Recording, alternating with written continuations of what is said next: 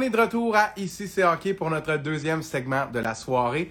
Merci à nouveau à Jonathan Vernier pour sa participation. Toujours fort intéressant d'entendre tes anecdotes, mon cher. On est maintenant euh, tout près de rejoindre Guillaume Lefrançois, journaliste sur le beat du Canadien à la presse, qui va être avec nous dans quelques instants. Guillaume fait le même métier que Jonathan. Puis là, je me suis dit, on va faire une émission concept. On va mettre le gars de Québécois contre le gars de la presse, puis les deux vont nous parler de leur job. Vous en pensez quoi? Pas pire idée? Et Guillaume immédiatement va nous rejoindre dans quelques instants.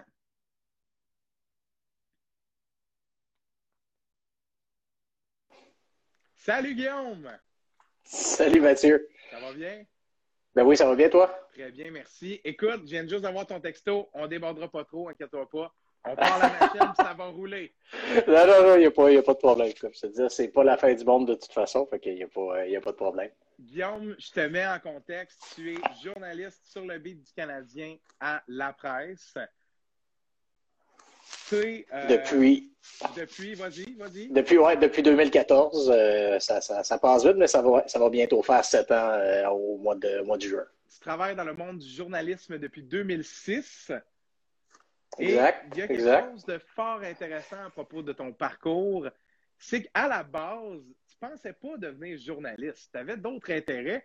Puis finalement, tu as été charmé par le métier. puis tu as choisi de devenir journaliste sportif.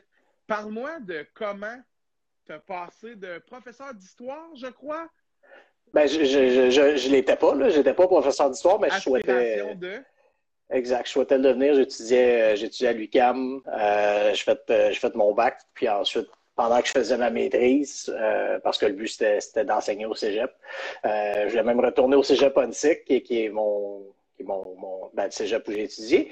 Euh, donc, c'était là que je enseigner. Puis donc, pendant que je faisais ma maîtrise, euh, Jean-François Tremblay, qui est, qui est devenu maintenant mon patron à la presse, euh, ben, il était, il était pas patron à Radio-Canada Sport, là, il, était, il était journaliste et ils avaient besoin de, de, bras pour les, pour les Jeux de Sochi, pas pour, pas pour, pas pour couvrir pas Sochi, excuse-moi, les Jeux de Turin.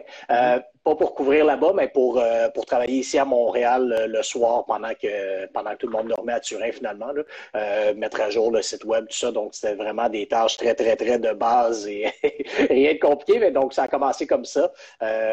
Trois quarts de c'était neuf quarts de travail là, dans le fond vendredi, samedi, dimanche le soir, trois fins de semaine de suite, là, les trois fins de semaine des jeux. Donc c'était simplement ça pour commencer. Puis finalement ben, ça, a fait l'affaire. Puis de fil en aiguille, j'en suis venu à être à, temps plein là là-bas au site Internet de Radio-Canada Sport. Puis ça, ça, a vraiment ouvert plein de portes à partir de là. J'ai lu dans une petite biographie te concernant que. Il y a une biographie me concernant à quelque part. Tu, là, tu sais, si tu veux l'apprendre. J'ai fait mes recherches. Là. Écoute, je sais pas ben oui, oui. Pages, là, mais tu comprends ce que je veux dire? Là? Une petite description oui, oui, oui, tu peux faire le terme. La grande vedette Guillaume Lefrançois. Euh, oui. Et j'ai lu que euh, l'histoire pour toi, c'était une passion, mais qu'il y a un moment où tu t'es dit que tu voulais peut-être pas en faire un métier. Ça a été quoi le déclic? Ben, euh, en, fait, c'est une espèce de. Comment je pourrais dire ça? C'est pas arrivé du jour au lendemain. Euh, ça, ça, allait bien là, à, la maîtrise, tout ça, puis j'aimais ça. mais je pense que c'est quand j'ai commencé à travailler justement à Radio-Canada, puis je continuais mes, mes, études en parallèle, pendant, pendant un an, quasiment, pendant un peu plus qu'un an, dans le fond, je faisais les deux en même temps. Je faisais Radio-Canada, puis je, finissais ma, ma, maîtrise en même temps. Donc, je dirais que c'est pendant cette année-là où est-ce que, d'un côté, je réalisais que, que je réalisais que ça, ça commençait bien en journalisme. Puis de l'autre côté, bien, euh, bon, tu sais, je veux dire, c'est ça, j'aimais faire ma maîtrise, mais c'est ça, ouais, tu te poses la question, là, tu dis, est-ce que, est-ce que je vais en faire, euh, ouais, est-ce que je vais en faire une carrière, tout ça, est-ce que ça me passionne à ce point-là?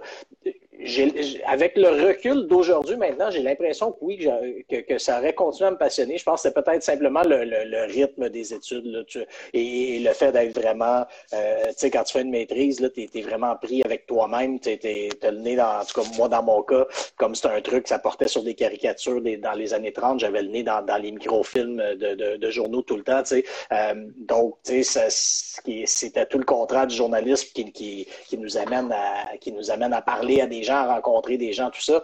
dans l'enseignement, j'aurais retrouvé cette partie-là dans ma vie. J'aurais été constamment en contact avec du monde à parler devant des classes de, 30 élèves.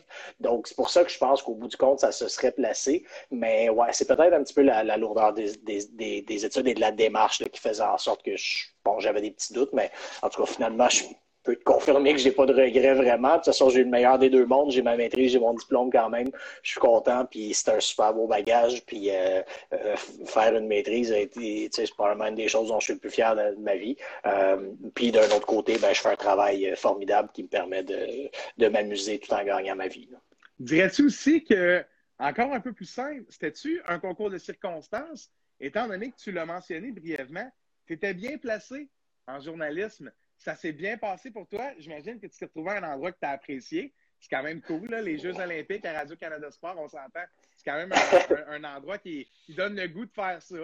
C'est ben, pas dans les pires spots. Là. Ben non, non, exact. Non, c'est ça. C'était. Mais tu sais, je, le répète, par exemple, je, je, travaillais pendant les Jeux Olympiques, mais pas nécessairement sur les Jeux Olympiques, même que j'étais pas mal tout seul dans, dans, la salle des nouvelles le soir, comme ça. C'était mm-hmm. parce que justement tout le monde travaillait à partir de 6 heures le matin, euh, même euh, ben, euh, même à partir de 2 heures du matin, en fait, parce que en raison du décalage avec Turin. donc, donc c'est ça. Donc, bref. Mais je dirais que de façon générale, la, gang de Radio-Canada Sport, c'était, vraiment formidable. C'était, ça, a été une gang assez formidable qui est encore aujourd'hui dans le métier partout. Euh, je parlais de Jean-François Tremblay qui est mon patron. Il y avait Jean-François Chaumont qui est, maintenant mon, rival euh, mon rival au Journal de Montréal qui couvre le Canadien. Euh, je dirais Antoine Déhay qui est toujours à Radio-Canada. Frédéric Laure qui décrit l'impact. Renaud Saint-Laurent qui est relationniste au Carabin toute cette gang-là qu'on était est rendue euh, un, peu partout, mais toujours dans, le domaine euh, des coms et, des médias et, du sport. Donc, euh, c'est vraiment une super gang. Puis, Guillaume, pour la petite histoire, j'ai été l'un de tes premiers ou ton premier stagiaire. pas, mal dans les premiers parce que, en fait, en fait, comme c'était comme c'était en 2015, je pense pas quand j'étais à Radio-Canada que j'avais de, de, stagiaires de toute façon. Je, pense penser un petit peu plus commencer à la presse, puis j'en ai à peu près un par année en, général, parce que c'est bon, c'est pas toujours facile de rentrer ça dans nos horaires. Donc, euh, c'est ça. Donc, tu étais mon premier, sinon, je dirais mon deuxième. donc, pas mal, euh, ouais. Stagiaire d'un jour où j'ai pu faire une belle pratique avec toi à Brossard le matin. On a pris un petit break. Tu es allé faire ta sieste au milieu de la journée. Puis après ça, on s'est rejoint au Centre Bell pour le match du soir. J'ai même eu l'occasion d'assister au point de presse. Je m'en souviens contre les Maple Leafs, ça s'est terminé en tir de barrage.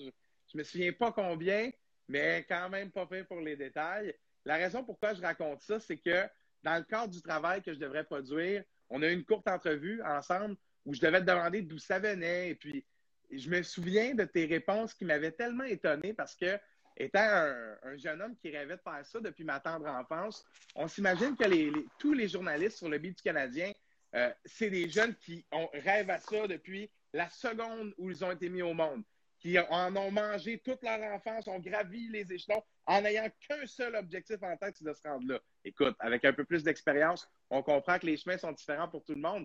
Mais à l'époque, j'ai été stupéfait, j'ai choisi mon mot, d'apprendre que c'était un gars qui aimait le sport, qui aimait le hockey, mais c'était peut-être pas ton objectif ultime lors de ton enfance de, se de te retrouver là. Et j'ai trouvé ça fort intéressant de voir que ce poste-là était aussi ouvert pour des gens qui ont pu développer une passion puis un amour pour le hockey parce que j'ai presque terminé. Si je me souviens bien, tu m'avais dit que tu aimais le hockey, tu ne connaissais pas tant que ça, mais le fait d'avoir eu cette opportunité-là, tu as littéralement développé une passion. Est-ce que je me trompe? Ben, c'est ça, exactement. En fait, je pense la, la mise au point, euh, ben, en fait, l'explication derrière tout ça, quand j'étais tout petit, tout petit, oui, je, je, tripais sur le hockey. Je n'étais pas plus un grand connaisseur, je n'étais pas plus un bon joueur non plus. Je jouais dans le simple lettre, puis bon, clairement, je n'allais pas faire carrière là-dedans. Mais, euh, c'est sûr. J'adorais ça. J'étais gros fan de statistiques, comme, comme je le suis maintenant. Je, retenais beaucoup de choses inutiles, tout ça, c'était parfait. Euh, et, tu sais, moi, je suis né en 82. Quand j'ai commencé à m'intéresser au hockey, euh, mes premiers souvenirs de hockey, c'est la saison 88-89. J'avais 6 ans. Le Canadien était en finale cette année-là. Il a fini premier au classement général ou, deuxième là, avec les Flames. Euh, et, et, et puis là, ben, après ça, il y a eu la Coupe de 93, tout ça. Donc, c'était de très bonnes années quand même là, pour embarquer dans le hockey. Mais arrive la fin des années 90, disons après le départ de Patrick Roy, euh, ça, ça, ça, s'est mis, à, mis à descendre tout ça. Euh, donc c'est ça, c'est plus que là, il y a eu une baisse, puis, euh, puis là, ben, arrive en secondaire 4-5, euh, Canadien pourri. Euh, moi, je commence à développer un goût pour l'histoire, tout ça, pour les, les sciences humaines. Fait que c'est là, je dirais que je me suis un petit peu, un petit peu plus éloigné. Je continue à suivre ça quand même. Je regardais des matchs avec mes amis, tout ça, là, mais c'était pas, disons que c'était clairement pas la passion que c'était quand, quand, quand j'étais petit. Et puis, ben, ben, après ça, évidemment, qu'en travaillant Radio-Canada en 2006. Là, c'est, revenu un peu plus, mais même là, tu sais, euh, ma première vraie affectation, euh, mon premier beat, si on veut, c'était les Alouettes. Euh, donc, tu sais, là, ben, là, à ce moment-là, tu sais, 2007, 2007 à 2011, j'étais très concentré là-dessus. Puis, tu sais, moi, quand tu me donnes un beat, je me concentre là-dessus, puis pas tant sur le reste. Donc, tu sais, oui, oui, c'est sûr que j'en faisais du hockey, puis je suivais ce qui se passait parce que je faisais pas les Alouettes à temps plein. Mais, tu sais, vraiment, c'est ça, ma concentration était sur les Alouettes. Puis, même chose, les Alouettes, je n'étais pas un grand fan ni grand connaisseur de football canadien. J'avais je suis un amateur moyen, disons, quand j'étais petit. Et j'en suis venu, à force de travailler là-dedans, à plus connaître ça, à développer une passion. Puis ça fait en sorte qu'aujourd'hui, même si ça fait euh, dix ans que je le couvre plus, ben je le suis quand même encore. Pas, pas avec le même intérêt, évidemment, que quand je travaillais là-dedans, mais ça, ça, ça, c'est comme devenu quelque chose dans mon écran radar que je suis. Donc, il s'est passé un peu le même processus avec le quand j'ai embarqué là-dessus. J'ai dit, OK, bon, ben, on, va se mettre à suivre le d'un peu plus près. C'est sûr qu'il y a une certaine période de rattrapage. Ça, c'est plat, mais, ça se rattrape. Je, me, souviens que les, premiers mois, les premières années, des fois, il, arrivait des histoires, puis je, voyais que j'avais pas la profondeur de connaissances que mes autres collègues avaient parce qu'ils avaient vécu, euh, je sais pas, moi, ils avaient vécu, on va dire, l'arrivée de Kamal Harry à Montréal, ce que moi, j'avais pas vécu. Donc, quand c'est parti, il me manquait tout ce background-là, mais ça, c'est des choses qui, qui se rattrape avec le temps. Puis je veux dire, là, tu es assez là depuis longtemps que ce que tu n'as pas vécu, on n'en parle plus. Fait là, tout est beau. Ben, c'est ça, il y en a très peu. Il y en a très peu, mais il y en reste encore quand même. Puis tu vois, l'an passé, euh, au début de la pandémie, donc c'était printemps 2020, c'était le dixième anniversaire des séries de 2010 et, du parcours du Canadien. Mm-hmm. Puis comme c'était en temps de pandémie, il y avait beaucoup de, il y avait beaucoup d'articles d'éphémérides, disons, et d'articles qui revenaient sur le passé. Puis mm-hmm. ça, ça m'a quand même rappelé qu'il me manquait encore, tu sais, qu'il me manquait quand même toute cette partie-là à, ma culture de hockey. Tu sais, je voyais pas je, disais des trucs, beaucoup de choses que, que je connaissais pas, des flashs que j'avais pas, tout ça, parce que les séries de 2010, ben c'est ça, je les ai pas couvertes. Je, disais, je faisais du pupitre au bureau, je faisais autre chose en même temps, puis je n'étais pas sur le hockey, puis j'étais pas au centre. Donc, euh, donc c'est ça. Donc, c'est beaucoup de ces choses-là qui, qui quand t'arrives des moments comme ça, je réalise que ben, c'est sûr que mes, que mes collègues qui étaient là à cette époque-là ont, comme cet avantage-là sur moi. Ben, c'est correct, ça fait partie de la vie. Tout à fait. Puis je change un peu de, dans un autre ordre d'idée. Il y a quelque chose qui pique ma curiosité parce que je t'écoute parler, tu es un verbomoteur. Tu as commencé ta carrière à Radio-Canada. Aspirais-tu à la télévision? Ma question a deux volets. Si oui, là je vois non, laisse faire le si oui. non, donc j'imagine que c'était dans la suite logique des événements de te diriger vers un média écrit. Euh, oui, ben, en fait, je me, ça, je, me dirigeais pas vers ça, ni, ni la radio, ni la télé. Euh, par contre, à Radio-Canada, à, cette époque-là, euh, il y avait entrepris un virage qui appelait multiplateforme, qui était de faire en sorte que les journalistes soient capables autant d'écrire pour le site Internet, d'être à la radio, d'être à la télévision. Donc, j'en ai fait quand même de la télé, puis j'en ai fait de la radio. J'ai quand même fait beaucoup de radio.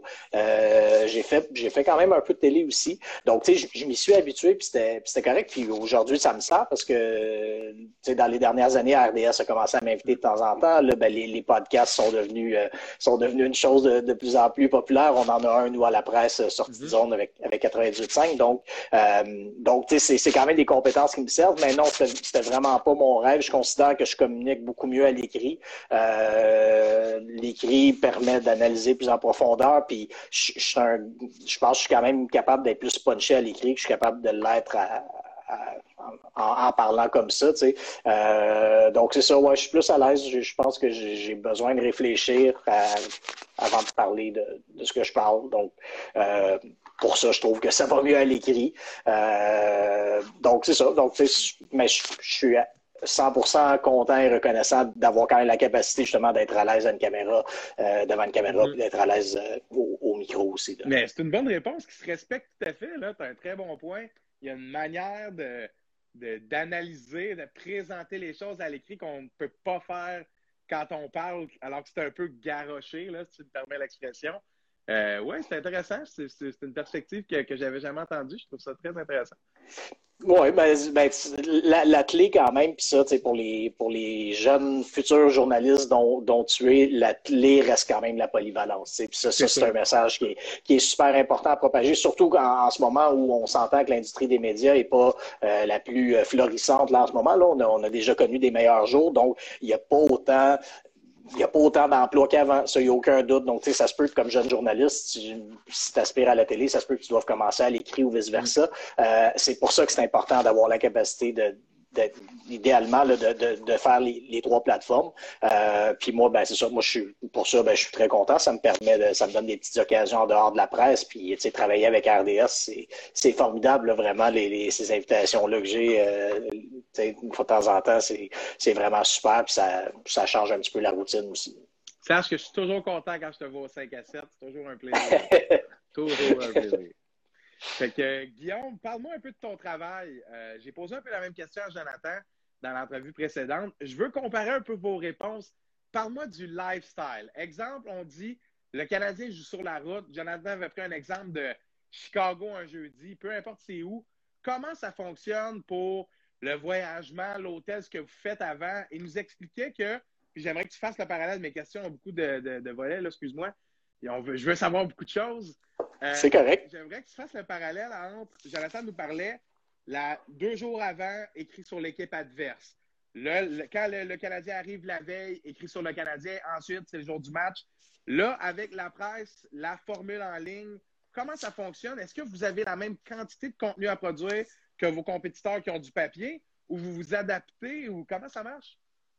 Ben, je te dirais, en, termes de nombre d'articles, ça se ressemble, ça se ressemble beaucoup. C'est sûr que nous, par contre, on a, on a moins l'enjeu de l'espace. C'est pas vrai qu'on a de l'espace infini parce que si dans la presse plus, on écrivait tous des articles de 1500 mots, euh, on écœurait nos lecteurs, puis les, les gens, les, les, les, gens se rendraient pas au bout de l'édition. Le but, c'est quand même de, de, faire quelque chose qui peut se lire en 30-40 minutes en déjeunant le matin. Là, euh, donc, euh, donc mais, mais ça reste que ça nous donne une plus grande flexibilité. Quand une histoire en vaut la peine, ben, ça nous permet d'en, nous permet d'en écrire plus long. Puis quand, c'est une histoire plus banale, ben, c'est correct qu'on on écrit 700 mots, puis euh, c'est, fini. Mm-hmm. Donc, euh, donc c'est ça. Mais, mais, en nombre d'articles, ça, ça se ressemble. Euh, ensuite de ça, pour ce qui est du nombre de jours, tout ça, en, général, nous, on arrive la veille, mais si c'est un match dans l'Ouest, si c'est dans un autre fuseau horaire, par exemple, là, oui, on peut arriver deux jours à l'avance.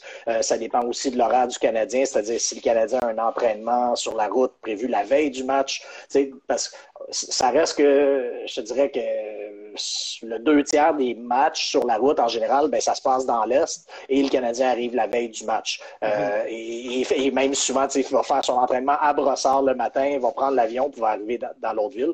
Euh, donc, l'intérêt d'arriver la veille, c'est simplement d'aller voir l'autre équipe parce que si le Canadien a fait son entraînement à Brossard, ben, ils ne feront pas, ils donneront pas des entrevues rendues. C'est ça, ils ne feront pas un entraînement, ils ne donneront pas des entrevues rendues dans, dans, dans l'autre ville. Donc, ça, cette partie-là euh, de, de, de, de l'ancien temps, si on veut, où on, où on voyageait avant la pandémie, ben ouais, c'était vraiment le fun parce que ce, euh, ce cette journée-là de couverture où on allait dans le vestiaire de l'autre équipe, on faisait des histoires sur l'adversaire du Canadien, c'était c'est bien et c'est rafraîchissant parce que ça, ça nous sortait un petit peu de euh, du, du, quotidien du Canadien, des joueurs du Canadien, exact, c'est ça. C'est correct qu'il faut développer des relations avec les joueurs des du Canadien, il faut, faut apprendre à les connaître, tout ça, puis ça, ça, va, mais euh, une fois de temps en temps, c'est ça, de parler à d'autres mondes, raconter d'autres histoires, parler à des joueurs qui sont qui ont qui ont qui, qui ont pas accordé autant d'entrevues des fois dans une semaine que, que ceux de Montréal, c'est quand même rafraîchissant, je pense, pour, pour tout le monde. Donc, euh, ce, ce bout-là du travail d'avant la pandémie me, manque quand même beaucoup. Puis, qu'est-ce qu'il y a de. C'est quoi le plus spécial dans être sur le beat? C'est avoir accès à la chambre après les matchs, c'est le luxe de pouvoir les voir sur la route. Est-ce qu'il y a une différence? C'est quoi le c'est quoi le but, dans le fond? Si je me mets à la place d'une personne qui ne connaît pas tout à fait le, monde des médias, puis je me pose la question, c'est quoi le but d'avoir des journalistes qui suivent l'équipe partout? Tu répondrais quoi? C'est, ben, je te dirais, c'est simplement de vraiment développer la, meilleure connaissance possible de l'équipe, de, d'essayer d'avoir le, le pouls un peu. Tu sais, je veux dire, tu sais, les, mm-hmm. les, résultats, les matchs, euh, tout le monde les, tout le monde les voit à télé, tu sais. Mais après ça, comment c'est quoi les histoires derrière ça, puis c'est quoi l'ambiance, puis comment les, les gars se sentent. C'est sûr que ça, ça peut avoir l'air banal. Tu, tu regardes la télé après un match, euh, tu vois les, les réponses de, de, deux, trois joueurs, puis ça, ça, ça, peut avoir l'air banal, surtout, euh, bon, il y, a certains joueurs qui, qui, qui s'expriment moins que d'autres. Euh, après une défaite, les gars parlent moins. Mais c'est à la longue. C'est vraiment à la longue, tu sais, que tu développes des choses que, les caméras ferment, les, on baisse les micros, puis on jase un peu. Puis c'est un peu tout ça qui, si tu additionnes tout ça sur une longue période, ben, ça te permet ça te permet d'avoir le pouls, de, de, de, mm-hmm. connaître. Puis tu sais comment tel joueur réagit, tu sais un peu plus comment tel joueur réagit dans telle situation. Puis s'il si, va être détendu, s'il ne sera pas, si euh, s'ils viennent de gagner puis qu'il fait la baboune, euh, tu as peut-être une idée pourquoi. Ou, mais, mais c'est ça, c'est tout, toute une connaissance qui prend du temps à connaître. Et ça prend, c'est, quand je dis prendre du temps, ben c'est ça, ça peut être des mois, même des années à, être là au quotidien, à aller voir après l'entraînement, après le match, avant le match, euh, euh, aller voir dans plein de situations différentes, puis des discussions aussi qui sont, c'est ça, qui sont parfois euh, quand on baisse le micro. Euh, c'est pas des grandes confidences tout le temps, là. C'est, pas ça que je dis, mais juste ça, donne un petit peu de matériel pour comprendre en, background ce qui se passe. Puis euh, fait la somme de tout ça, ben, ça fait en sorte que, euh, que, que, c'est ce qui donne une valeur à être sur le beat. Il n'y a pas d'autre moyen de développer cette proximité-là, j'imagine, puis d'aller en profondeur comme ça, que justement d'être là à tous les jours et de suivre chacun des petits détails pour apprendre un peu analyser et comprendre le, le, comportement et les agissements des joueurs. Ben oui, ben c'est ça, exact, exact. c'est que tu es là, tu leur parles, tu vois aussi ce qui se passe à l'Atlas parce que tu es aux entraînements. Mm-hmm. Euh, tu sais, des fois, sur l'Atlas, un entraînement, tu sais, je dis, oui, c'est sûr que si euh, c'est une bataille à l'entraînement, tout le monde va la voir, mais tu sais, des fois, il y a des petites choses subtiles qui se passent, puis ah c'est ça, c'est vrai, vraiment des toutes petites choses, mais tu essaies tes notes, puis tu fais, OK, tu sais, t'ajoutes ça, t'ajoutes ça à toute ta, ta, masse d'histoire que tu as, tu sais. Donc, c'est ça, c'est pour ça que, que oui, c'est nécessaire. Puis là, ben, à force d'être là tous les jours, ben, bon, oui, les gars ne te reconnaissent pas toutes. Là. Il, y en a que, il y en a que je les croiserai à l'épicerie et ils ne me reconnaîtraient pas ou ils ne me salueraient pas. c'est pas correct comme ça. On n'est pas là pour être, euh, pour être des amis. Là. Mais, mais ça reste que, bon, c'est ça. Au, bout du temps, tu, tu, développes ça aussi. Fait que, fait que oui, c'est super important, je pense, d'avoir ça comme, euh, comme bagage. On change un peu de registre. Je veux savoir ton aréna préféré. Madison Square Garden. Que tu plus, et t'as pas le droit de me dire New York Islanders. Pas le droit de. Madison. Nassau Coliseum. Non, il n'y en aura pas. De toute façon, Nassau Coliseum, je ne peux pas te le répondre parce que c'est le seul arena, à part Vegas, mais bon, c'est encore nouveau relativement. Euh, mais le Nassau Coliseum est le seul arena que j'ai jamais vu, euh, ah où j'ai jamais été. J'ai manqué cette chance-là. Oui, ben, c'était un de mes grands regrets quand, quand, quand ils ont, euh, probablement en 2015, il me semble, dans ces années-là, là, quand ils sont partis de Nassau mm. vers Brooklyn. Euh, mais non, Madison Square Garden, mon préféré, même, même pas proche. Là, Madison Square Garden est là, puis l'aréna suivant est là. Euh, et celui que j'aime le moins, c'est à Ottawa. ben, je dirais une égalité entre, entre Ottawa et Sunrise. Deux arénas j'aime ça un aréna dans une ville. J'aime pas ça un aréna dans un stationnement en banlieue. Donc, euh, ces deux arénas-là d'Ottawa et Floride ont ça en commun. Euh, d'abord parce qu'il n'y a pas de vie autour, parce qu'il n'y a rien vraiment à faire autour. Puis aussi parce que un aréna construit en ville, c'est niaiseux comme détail et c'est pas toujours le cas, mais souvent, comme c'est construit en ville, il y a un petit peu moins gros de terrain. Donc, l'aréna est un petit peu plus compact.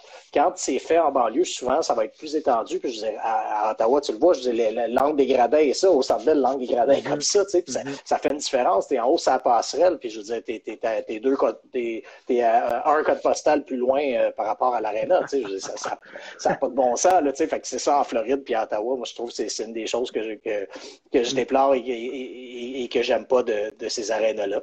Euh, donc c'est ça, je te dirais que, ouais, les, les, les ben, euh, puis à l'inverse, le Madison Square Garden, c'est formidable avec les rénovations, ils ont construit une passerelle.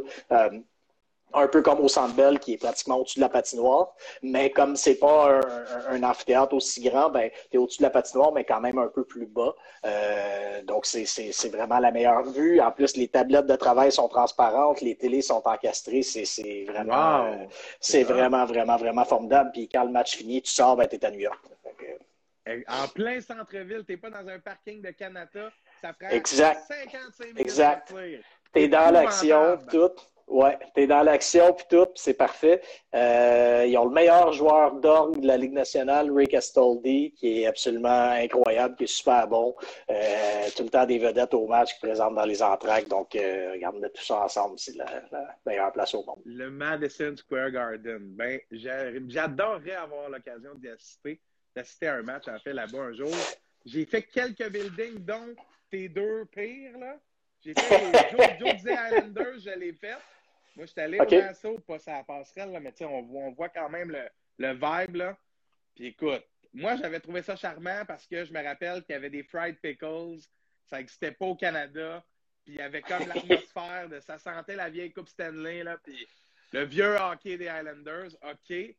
À Ottawa, je seconde, là, écoute, là. Moi, c'est vraiment le, le milieu de nulle part. Le building en dedans, il est, il est slack un peu, là, mais OK, mais quand tu sors, là, maudit, c'est poche. Là. Si Ottawa avait un building dans la ville, ça changerait tellement l'ambiance, ça dynamiserait ben oui, ben tellement la ville. Ce serait exceptionnel. Puis en Floride, ben écoute, il ne doit pas avoir un d'ambiance quand vous y Ben, c'est contre Canadien, là, mais écoute, moi, là, moi j'étais allé à quelques matchs, puis écoute, c'est du hockey de Floride, on va dire ça comme ça. Ça a l'air d'être quelque chose d'autre. C'est particulier. Euh, mais je comprends pourquoi. Peut-être qu'ils sont moins euh, au MSG, ça doit vibrer, là. ben... Il y a quoi avec les Rangers, en plus, il y a une belle édition, là, fait que... Oui, puis, puis tu sais, euh, moi aussi, il faut dire qu'il y a plusieurs des fois où j'y été, c'était pendant les séries, parce que euh, les Canadiens n'ont pas souvent joué en série depuis que je les couvre, mais il y a eu deux séries quand même contre les Rangers. Donc, tu sais, j'ai connu aussi le hockey des, des séries au MSG, puis euh, oui, c'était parfait, là. C'est vraiment, vraiment une belle ambiance, là. Guillaume, en terminant, euh, j'aimerais avoir ta meilleure anecdote depuis que tu es sur le beat. Euh, je suis curieux de savoir c'est quoi parce que vous vivez quand même des moments privilégiés presque quotidiennement. Fait que ça doit être quand même, après quelques années, là, tu dois en collectionner des bonnes, mais je suis vraiment curieux d'entendre. ben c'est, c'est, dur à dire. Il y en a vraiment beaucoup euh, qui, me, qui me viennent en tête. Euh, autant, autant simplement des choses que, qu'on, qu'on, se fait dire, une clip dans une entrevue, des choses comme ça, que, euh, que des. Moi, je, suis assez spécialiste pour faire des mauvais coups aux collègues, je dirais, surtout à Chaumont. Donc, ça, ça aussi, là, c'est, c'est, c'est, c'est un après l'autre. Donc, donc c'est ça. Donc, oui, il y, y, il y en a quand même beaucoup. Euh, de, façon plus récente, je pense que c'était février 2019, si je ne me trompe pas.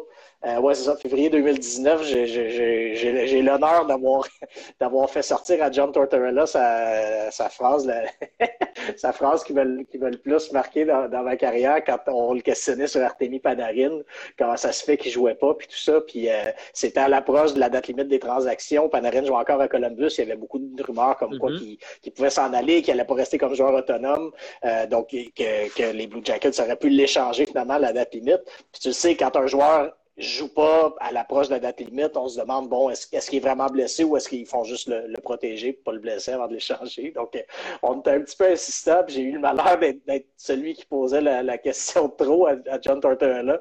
Et puis, il a dit, vous savez, vous voulez vraiment savoir ce qu'il y a eu, là, Panarin? Puis il a dit, il shit his pants. Il, a chié dans ses culottes. c'est ça qui s'est passé, tout.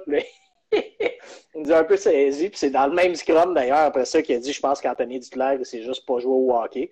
Euh, mais, mais je veux dire, fait que là, c'est ça, on est sorti du scrum, puis on s'est dit, mon Dieu, c'est tout un scrum quand, quand un coach dit que qu'un de ses joueurs sait pas jouer au hockey. Et c'est pas ça le fait saillant du scrum.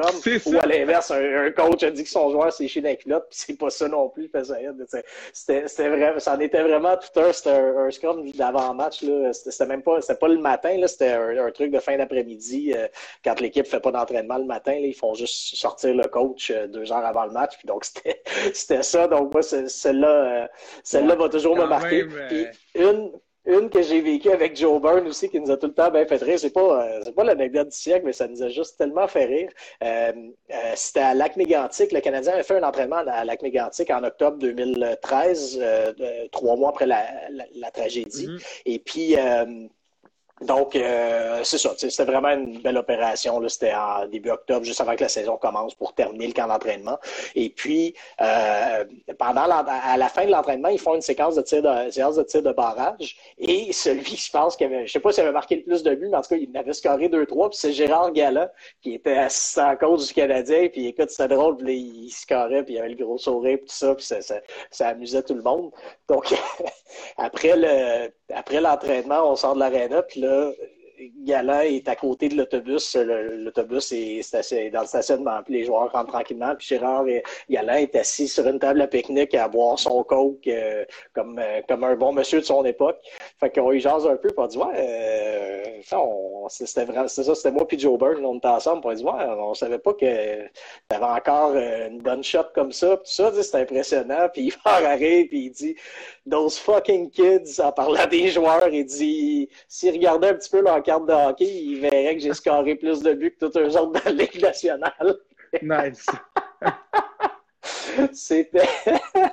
ben ouais, ça, ça, ça ouais, son allusion au kid du Canadien. Puis on avait vérifié, puis je pense qu'effectivement, il y avait peut-être Daniel Brière là, cette année-là qui était là, qui avait peut-être marqué plus de buts, mais je suis même pas sûr. Je pense qu'il avait réellement plus de buts dans sa carrière que tout que n'importe quel joueur du Canadien. Nice, Donc, ouais, euh, celle-là, celle-là, j'ai toujours en souvenir, puis c'est exactement Gérard Galland qui est profondément, profondément sympathique et attachant comme monsieur. Là, euh, on avait, on avait, il y avait le beau rôle avec nous parce que c'était l'adjoint, donc on ne parlait pas, on y parlait pas souvent, tout mm-hmm. ça. Donc c'était, tout le temps très léger avec lui les interactions. Mais même après ça, quand on l'a connu comme entraîneur-chef dans les autres équipes, c'était tout un bonhomme très courtois, puis un, un monsieur qui a l'air très simple dans la vie. Puis c'est, euh, vraiment quelqu'un qu'on, a tous, euh, qu'on avec qui on a tous aimé composer dans, dans nos carrières.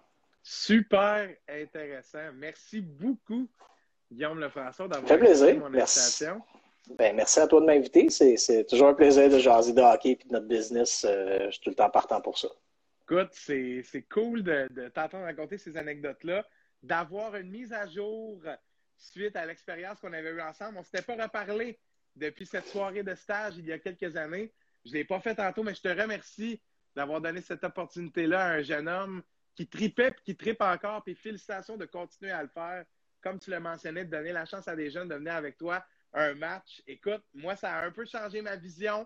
Chaque petite expérience que j'ai eue dans le domaine l'a un peu changé. Puis c'était à mes tout débuts avec Joe Byrne qui me pluguait à toi. Puis vous êtes du bon monde, qui a, qui a, le cœur grand ouvert pour les, pour les jeunes. Puis merci de, de, de croire à ça, puis de donner la chance, d'accepter les invitations sur les podcasts. Puis c'est gentil d'avoir cette attitude-là. Moi, je vais m'en rappeler, puis c'est sûr que je vais avoir la même attitude avec les jeunes plus tard.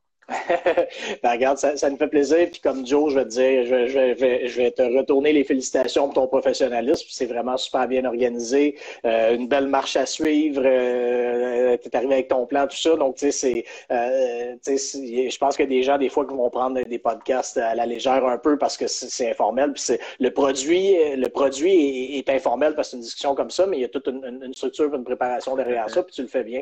Donc, félicitations à toi. C'est, c'est tout ton honneur de mettre autant de sérieux et de professionnalisme dans, dans, ton show. Très, très gentil. Ça va droit au cœur. Merci beaucoup. Donc, je te remercie. C'est un plaisir que tu viennes nous ben conter des anecdotes. La prochaine fois que tu te fais brasser par John Tortorella, tu iras plus loin encore. Ah, c'est correct, je ne le prends pas personnel. ben non, ben non, je sais. C'est très intéressant. Merci, Guillaume, puis au plaisir de se parler. C'est good. Merci, à la prochaine. Salut. C'était Guillaume Lefrançois, journaliste à La Presse sur le beat du canadien. Merci beaucoup, très, très intéressant. je remercie mes deux invités de ce soir pour, pour leur ouverture. Je viens de le dire à Guillaume, c'est super gentil de, croire en les jeunes, d'accepter leur invitation. moi, j'étais un jeune à 15 ans qui voulait savoir comment ça se passait chez les pros. Puis euh, Guillaume m'a donné l'opportunité de voir de mes yeux comment se faisait le travail, comment travaillait Martin McGuire, comment travaillait Pierre Route, comment travaillait Guillaume, comment travaillait Jonathan qui a été là juste avant? Puis euh, ça a été exceptionnel d'avoir accès à ça si tôt dans ma carrière. Puis c'est pas pour rien que seulement à 21 ans, j'ai eu des accès privilégiés. C'est parce qu'il y a des gens comme Jonathan et comme Guillaume qui tendent leurs mains aux jeunes talents. Donc, euh, on les remercie. Merci beaucoup à Guillaume pour euh, ce deuxième segment d'entrevue. C'était super intéressant. Disponible en rediffusion sur nos différentes plateformes, les amis, hein, vous, vous savez déjà. Je vois Mister Boursier qui se joint. Je vois l'Abri 17 qui est là. Si vous avez manqué les entrevues de ce soir, c'est disponible demain sur Facebook, YouTube, Spotify, Google Podcast et dès les quelques prochaines secondes sur IGTV. Merci d'avoir été avec nous et on se retrouve mercredi.